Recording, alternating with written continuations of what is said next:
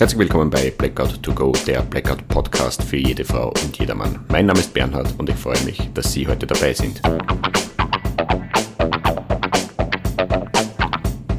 Ich möchte Ihnen die unbegreifliche Welt des Blackouts näher bringen, so quasi to go informieren, damit auch ohne Strom das eine oder andere Birndl brennt.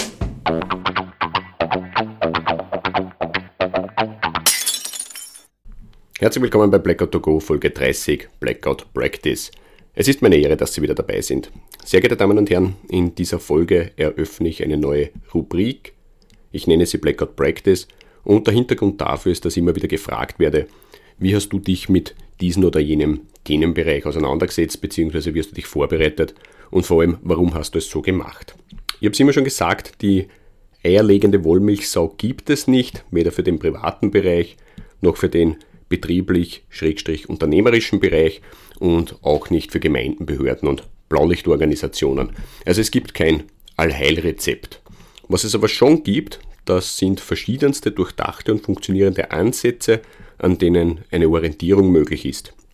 Und in dieser Rubrik will ich eben funktionierende Lösungsansätze bringen, mehr oder weniger Musterbeispiele, die jeder oder jeder noch belieben dann dementsprechend adaptieren kann.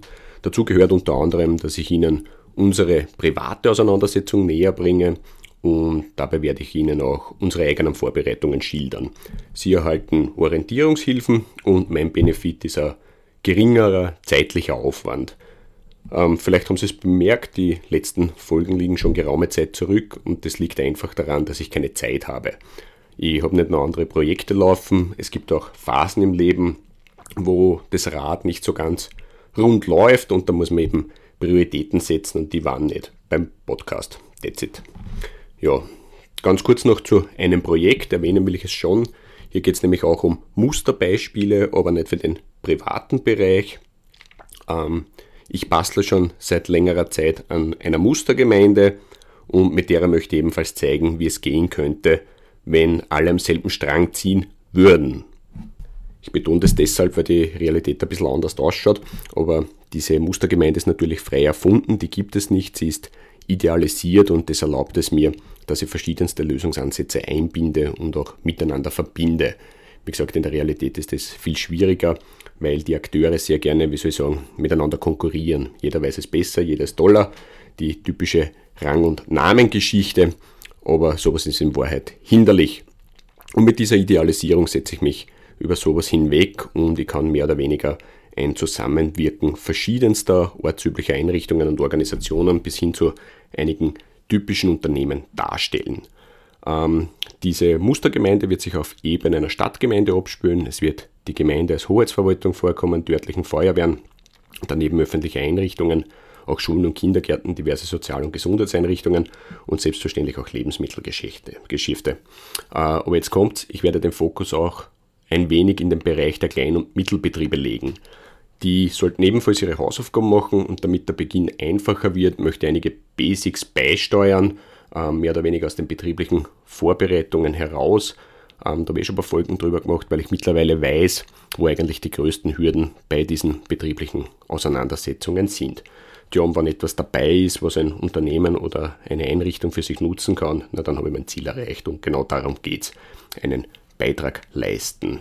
Es soll so quasi ein Grundstock für diejenigen sein, die sich noch keine Gedanken gemacht haben und die anderen können es als eine Art Anhalt verwenden. That's it, nicht mehr und nicht weniger. Dieses Projekt wird aber noch einige Zeit in Anspruch nehmen, so schüttle ich nicht aus den Ärmel, aber sobald die ersten Out Outputs aus Fützbotschenkirchen kommen, werde ich sie es wissen lassen. Ja, jetzt wissen Sie auch, wie die Mustergemeinde heißen wird. Und ja, der Name wird Programm. Und es wird auch eine Prise Humor vorkommen. Darauf möchte ich nicht verzichten.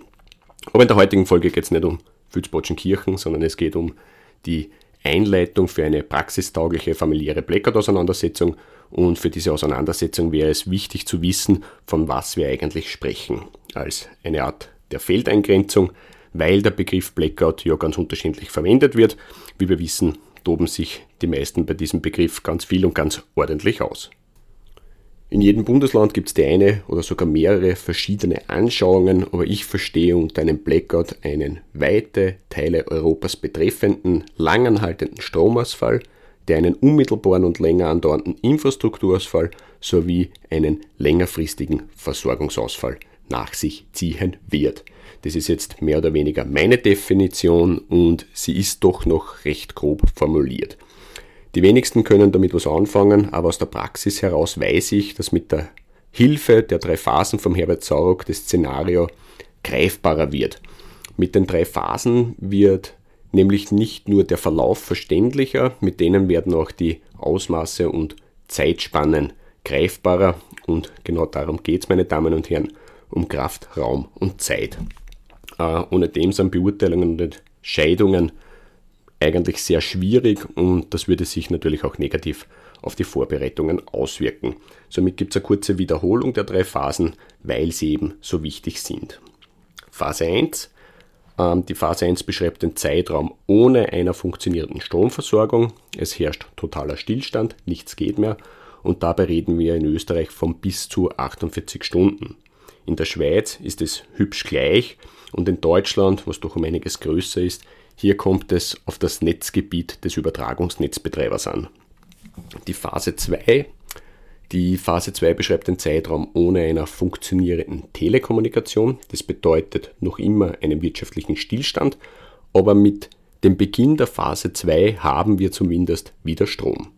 Der Telekommunikationsausfall selbst ja, wird noch einige Tage dauern.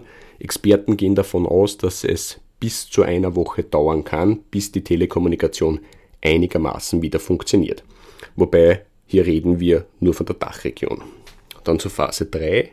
Die Phase 3 beschreibt schlussendlich das Wiederhochfahren der Infrastrukturen und die Wiederherstellung der Versorgung, was natürlich erst möglich ist, wenn die Phase 1 und 2 abgeschlossen sind. Aber dann wird es trotzdem noch Tage dauern, bis wieder alles langsam anläuft. Somit kommen wir sicher in die zweite Woche und das ist der Grund dafür, warum gewisse Vorbereitungen für 14 Tage getroffen werden sollten. Stichwort Lieferkettenausfall. Ja, Wiederholung erledigt. So, wie bin ich es jetzt angegangen? Besser gesagt, meine Frau und ich, so muss ich es eigentlich sagen, wir haben uns nämlich gemeinsam Gedanken gemacht und zwar aufgrund unserer Vorstellung vom Blackout-Ereignis und dabei haben wir rund 15 Punkte identifiziert, die aus unserer Sicht wichtig sind. Jeder Punkt hat eine andere Gewichtung und das hat in erster Linie mit der Betrachtung der drei Phasen zu tun. Ein Beispiel dazu. Nehmen wir die Beleuchtung. Die Beleuchtung ist wichtig, Licht ist Pflicht, aber die Beleuchtung ist nur im Zeitraum der Phase 1 relevant und für diesen Zeitraum muss die Beleuchtung unseren Bedürfnissen entsprechen. Wenn es um Lebensmittel geht, um Nahrung, dann sieht die Situation anders aus. Hier muss die Vorbereitung mindestens bis zum Wiederanlauf der Versorgung reichen, also ein bisschen über den Beginn der Phase 3 hinaus, weil ja die Lieferketten zusammengebrochen sind. Und darum nochmal, der Lieferkettenzusammenbruch ist der Grund, warum es diesen 14-tägigen Zeitanhalt gibt, aber zum Beispiel mit der Beendigung der Phase 1 würde ja wieder das Kochen funktionieren. Also Bevorratung bis zu 14 Tage, aber mit dem Hintergrundwissen, dass mit der Rückkehr der Stromversorgung ein Kochen und ein Erwärmen wieder ganz normal möglich ist sofern Vorräte an Lebensmitteln vorhanden sind.